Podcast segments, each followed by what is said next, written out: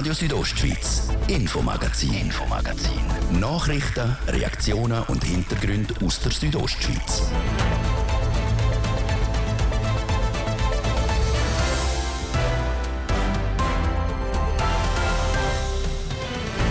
Leute, die in Graubünden eine Ausbildung in der Pflege machen, sollen vom Kanton besser unterstützt werden. Das hat der Grosse Rat gestern entschieden. Um langfristig genug Pflegefachkräfte zu haben, braucht es aber noch mehr. Und die Kalanka-Strasse, die einzige Straße ins Bündner Kalankatal, ist immer mal wieder wegen Steinschlägen oder Erdrutsch gesperrt. Das letzte Mal gerade am Wochenende. So geht es nicht mehr, hat der Grosse Rat gestern beschlossen und einen Auftrag an die Bündner Regierung überwiesen. Risikobeurteilung, Risikoanalysen, Studien, Abklärungen, Prüfungen und so weiter und so fort. Gewiss, es braucht diese Abklärungen, aber es muss schneller geschehen. Was bei dieser Debatte rausgekommen ist, das und mehr unsere Themen heute. Am Mikrofon Karina Melcher. Guten Abend miteinander. Pflegeinitiative, die die Schweizer Stimmbevölkerung im 2021 angenommen hat, trägt Früchte. Personen, die eine Ausbildung in der Pflege an einer höheren Fachschule oder Fachhochschule machen, kriegen mehr Lohn. Das hat der Grosse Rat gestern in der Februarsession entschieden. Es berichtet Martin de Platzes. Der höhere Lohn und mehr ist verpackt in der Teilrevision vom Gesetz über die Förderung der Krankenpflege und der Betreuung von betagten und pflegebedürftigen Personen, wo das Bündner Parlament einstimmig mit 112 Stimmen angenommen hat. Die Wurzel dieser Revision ist die eidgenössische Initiative für eine starke Pflege, wo 2021 die Stimmbevölkerung mit 61 Prozent angenommen hat. Und die Initiative verlangt, dass der Bund und Kantone sicherstellen, dass genügend diplomierte Pflegepersonen zur Verfügung stehen. Damit die Personen für eine derartige Ausbildung auch motiviert werden können und während der Ausbildung ihre Existenz können sichern, müssen sie einen Lohn kriegen, der zum Leben lange tut. Und der Lohn der hat mit der Teilrevision jetzt Konturen gekriegt. Je nach Alter ist der Lohn zwischen 2200 Franken und 3700 Franken im Monat mal 13 und gilt für all die, die eine Ausbildung in der Pflege an einer höheren Fachschule oder Fachhochschule machen. Der Bund der zahlt 50 Prozent von diesen Kosten. Und der Kanton Graubünden der geht mit dieser Revision noch weiter als der Bund, denn in Graubünden sollen auch die, die eine praktische Ausbildung machen, Fachfrau oder Fachmann Gesundheit mit eidgenössischem Fähigkeitsausweis, werden auch mehr unterstützt. Indirekt, wie mir die SP-Grossrätin Renate Rutishauser Präsidentin vom Schweizerischen Berufsverband vom Pflegepersonalsektion Graubünden gesagt hat. Das Geld 1800 Franken im Jahr und pro Lernende kriegen die Spitäler, Alters- und Pflegeheim, die ausbilden. Die Institutionen werden in der Ausbildungsleistung, die sie erbringen, unterstützt, was natürlich den Lernenden maximal zu gut kommt. Ich denke, es wirkt mehr, als wenn sie jetzt einfach 50 Franken mehr Lohn würden kriegen. Haben sie viel mehr davon, dass man die Ressourcen schaffen kann, dass sie gut begleitet werden in ihrer Ausbildung, dass sie gut ankommen in den Beruf und dass sie dann Beruf auch nachher erhalten bleiben, entweder als Fachmann oder Fachfrau Gesundheit oder wenn sie nachher weitermachen und Studium aufnehmen zur diplomierten Pflegefachfrau, zum diplomierten Pflegefachmann.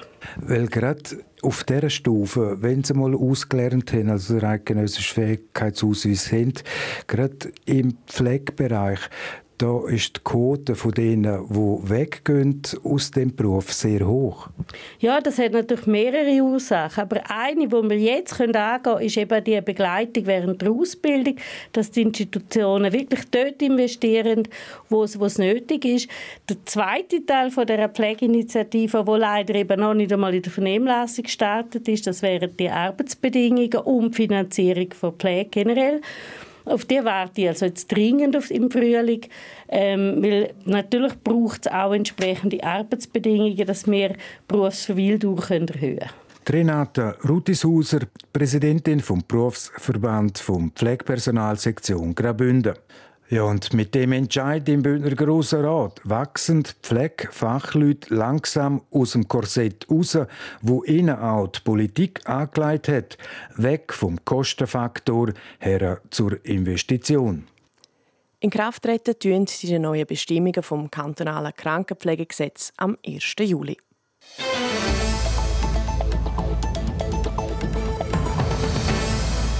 In Pontresina fehlt es an Wohnraum für die Einheimischen. Fast 60 Prozent der Wohnungen in der Gemeinde sind Zweitwohnungen. Dazu kommt, dass die Leerwohnungsziffer bei gerade mal 0,5 Prozent liegt. Um etwas gegen das zu machen, prüft die Gemeinde im Moment verschiedene Massnahmen. Darunter auch eine Steuer für Zweitwohnungen. Im Rahmen eines öffentlichen Mitwirkungsverfahrens hat die Gemeinde die Bevölkerung dazu befragt. Die Manuela Meuli hat von der Gemeindepräsidentin von Pontresina, der Nora Sarazkazin, wissen, was bei dieser Befragung herausgekommen ist.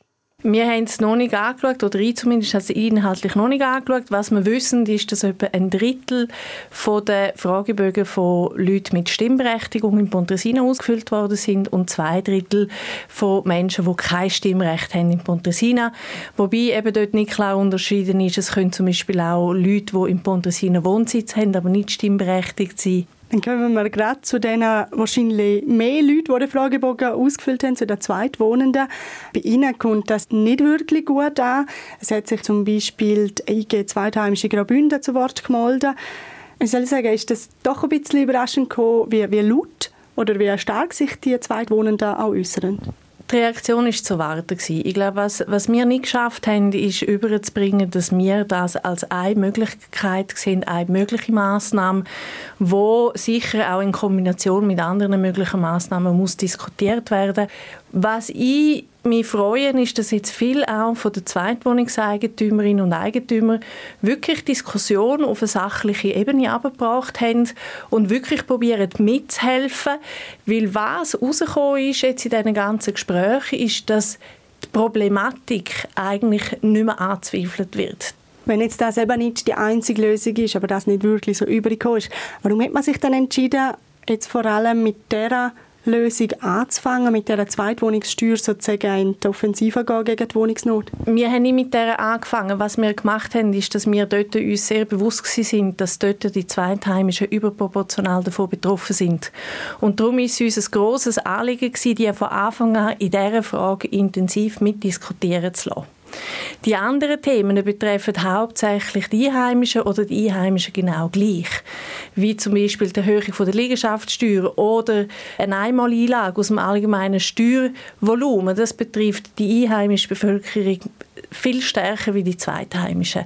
Uns ist aber ganz wichtig, dass die Zweitheimischen, weil sie vor allem betrifft, sehr proaktiv informiert werden, dass diese Möglichkeit auch diskutiert wird die Diskussion ist jetzt angestoßen und mit dabei sind ja nicht nur die zweiten Wohnenden, sondern auch Einheimische.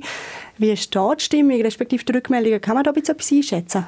Sehr gemischt. Es gibt dort sicher die, die es auch den falschen Ansatz finden, die finden eben gerade so ein, ein wichtiges Gästesegment wie die Zweitwohnungseigentümer kann man sicher nicht so vor den Kopf stoßen. Es gibt aber auch Einheimische, die finden, wir müssen alle Varianten prüfen, wir müssen alle Varianten diskutieren. Es braucht jetzt einfach so schnell wie möglich Lösungen. Ist wahrscheinlich auch ein bisschen abhängig von der eigenen Lebenssituation, von der wirtschaftlichen Situation. Ist man ein einfacher Angestellter in einem Betrieb? Ist man der Eigentümer von einem Betrieb, der von einem Boykott betroffen wäre. Das sind ganz unterschiedliche Rückmeldungen gekommen. Und Sie haben jetzt eigentlich eben ganz viele Meinungen, Lösungsansätze, Ideen etc. gekriegt. Was macht jetzt die Gemeinde damit? Wir sind jetzt am prüfen, ob wir uns extern auch eine Unterstützung können holen für die Auswertung von diesen ganzen Fragebogen, weil es ist doch, es sind ein paar Fragebogen mehr, als wir damit gerechnet haben und wir sind nicht sicher, ob wir intern wirklich Kapazitäten haben, um diese Arbeit in dieser Geschwindigkeit oder in dem Zeitrahmen, wo wir das gerne würden, wirklich auszuarbeiten. Und nachher werden die aufbereiteten Daten aufgearbeitet und dann wird der Gemeindevorstand die Arbeitsgruppen einsetzen umsetzen. Die Arbeitsgruppe wird dann Idee für Idee durchgehen, diskutieren, pro Kontra abwägen und dem Vorstand dann weitergehend Vorschläge unterbreiten mal angesagt war, ist, dass die Zweitwohnungssteuer im 24, also heuer, zur Abstimmung kommt. Ist die immer noch auf Kurs? Ich glaube, dort war es auch immer so, gewesen, dass gesagt war, wenn das jetzt einfach alles problemlos durchläuft, dann wird abgestimmt im 24. Ob es überhaupt zu einer Abstimmung kommt, das habe ich auch im Informationsabend schon gesagt, das steht in den Sternen, das entscheidet auch das Mitwirkungsverfahren und das Ergebnis daraus. Alles in allem sind über 700 ausgefüllte Fragebögen per Gemeinde eingegangen. Deutlich mehr als erwartet.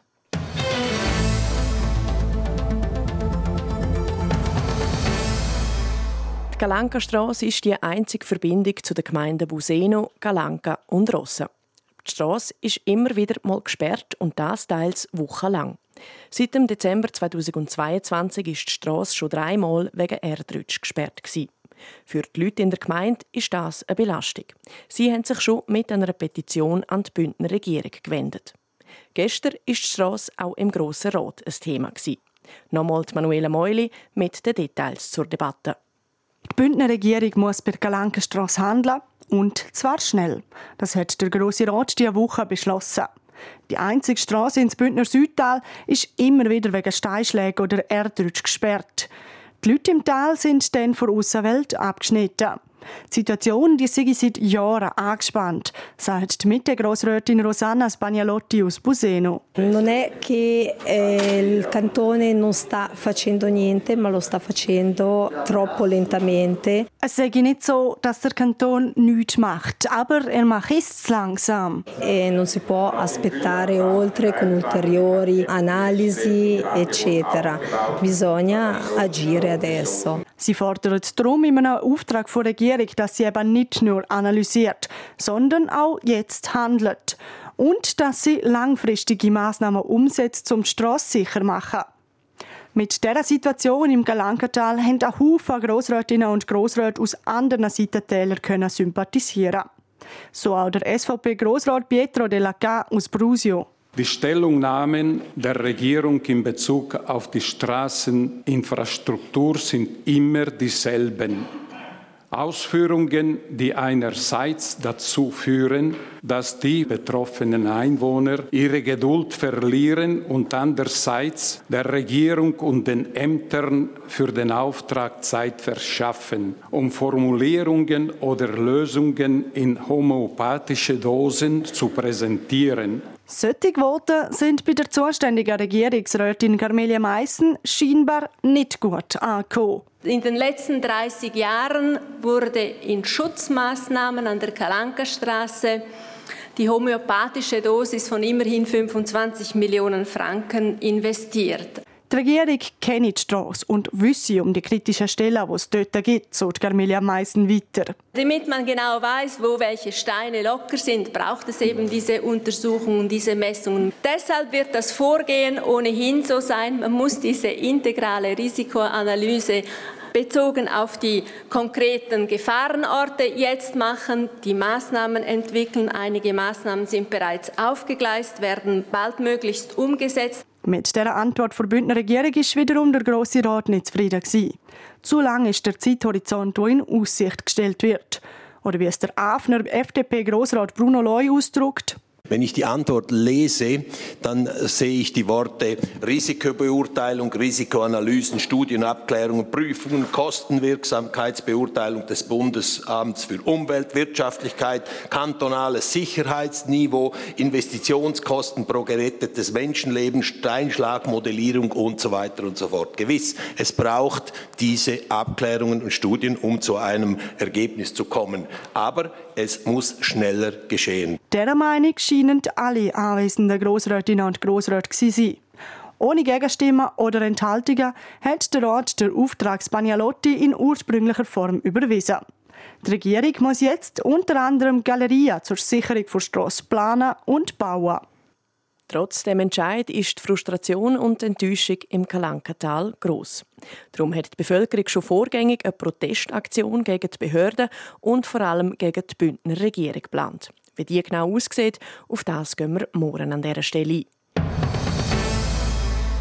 Im September 2022 haben die Kurerinnen und Kurer ja gesagt, dass Kulturschaffende mehr Geld kriegen sollen. Mit deren Abstimmung kriegt der Verein Kulturraumnetzwerk Kur jedes Jahr eine halbe Million Franken von der Stadt für die Miete von Ateliers und Räumen für die Kulturschaffenden. Jetzt hat das Kulturraumnetzwerk eine Liegenschaft für die Räume gefunden. Der Luciano Cherry ist schauen, wie es in diesen neuen Ateliers aussieht. Knapp mehr als 1000 Quadratmeter an Sägerstrasse gehören jetzt am Verein Kulturraum Netzwerk Chur. An dem Standort hat es Platz für 23 verschiedene Räume, vom Maleratelier bis zu Theaterräumen. Der Rolf Gaflisch, Co-Präsident vom Kulturraumnetzwerk Chur, ist mehr als glücklich, dass der Verein der Kulturschaffenden zu Chur endlich mehr Räumlichkeiten bieten kann. Es ist großartig, es ist ein bisschen wie Weihnachten. Wir haben eine Wahnsinnsfreude. Wir sind da haben jetzt die 23 Räume und ja, wir freuen uns darauf, dass da Leben hineinkommt, dass möglichst viele kreative Projekte dort entstehen können. Auch wenn es lang gegangen ist, der erste Standort ist also gefunden. Die Liste der Interessenten, die dort an der Segenstrasse rein ist u lang, sagt Jen Rees, Co-Präsidentin vom Kulturraumnetzwerk Chur. Ja, die Nachfrage ist riesig. Also wir merken, es ist eine gewisse Frustration und eine Ungeduld da, weil halt jetzt der ganze Prozess natürlich auch eine gewisse Zeit gebraucht hat. Das ist ja auch schon eine recht lange Geschichte. Und ich hoffe jetzt, dass wenn wir jetzt rausgehen damit, wenn jetzt heute die Räume aufgeschaltet werden, ähm, dass, so, dass wir da die Nachfrage abdecken können und dass, dass wir sich anstecken mit der Euphorie und der Freude mit dem tollen Angebot, das wir hier jetzt haben. Nicht nur der Standort ist neu. Für die neue Liegenschaft vom Kulturraumnetzwerk soll es auch einen neuen Namen geben. Neu heisst es Raumstell, wie Andrina Kasut, Geschäftsleitung von Raumstell, sagt. Kulturraumnetzwerk Kur war einfach ein sehr schwieriges Wort. Gewesen. Überall heisst Kultur. Darum haben wir gesagt, wir wollen einen knackigen Namen haben wie Raumstell.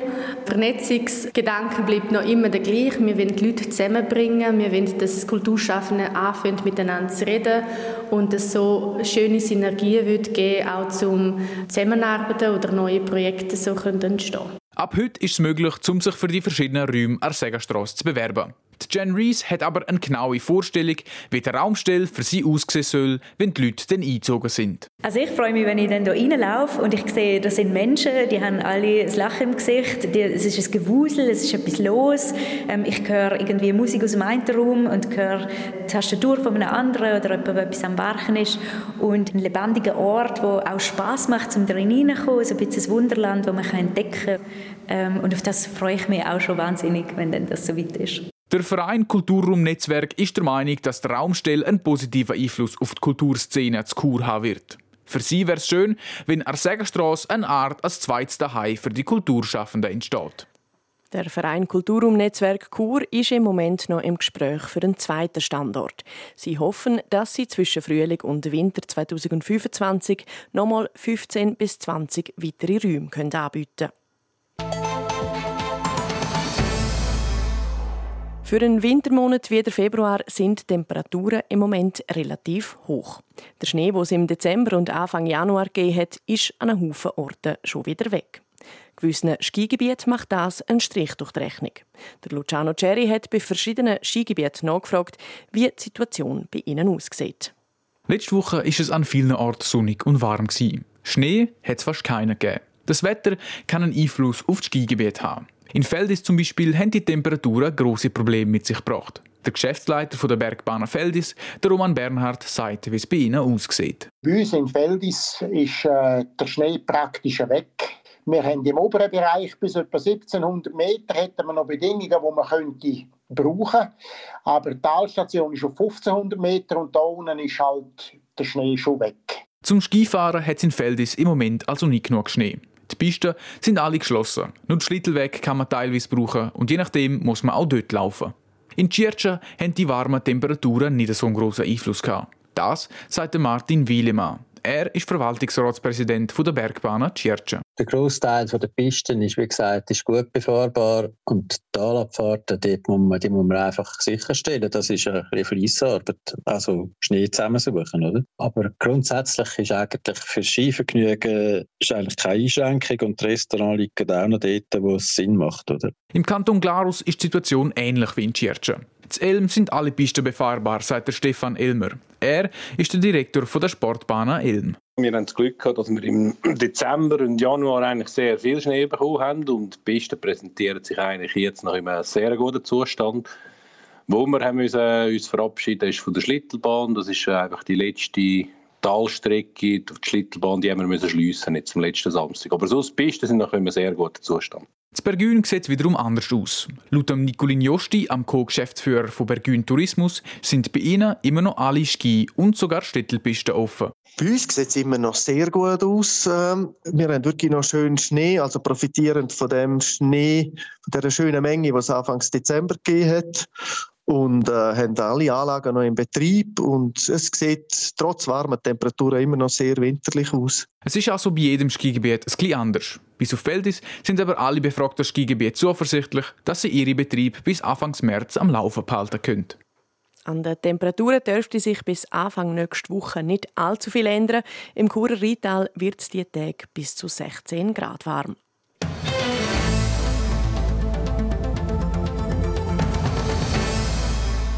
Nicht mehr lang und dann geht es wieder los im Sackmehl. Die ersten Schwingfester vor Saison stehen bald an.